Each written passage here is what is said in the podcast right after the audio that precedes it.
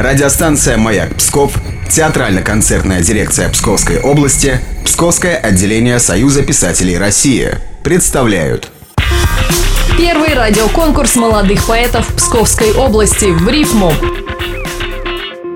Наталья Рожка. Стихотворение она начала писать в 14 лет. Первое произведение сочинила по заданию школьного учителя литературы. Послушаем Наталью и ее стихотворение «В городе пахнет перцем». В городе пахнет перцем, готовят ужин. Кто-то домашний, кто-то же абы как. Ко мне заходила усталость, мы снова дружим. Пили с ней вместе кофе, в зубах ковыряли мак.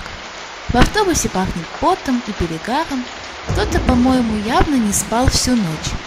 Грязные окна не спрячут закат багряный, на заднем сиденье плачет блудница дочь.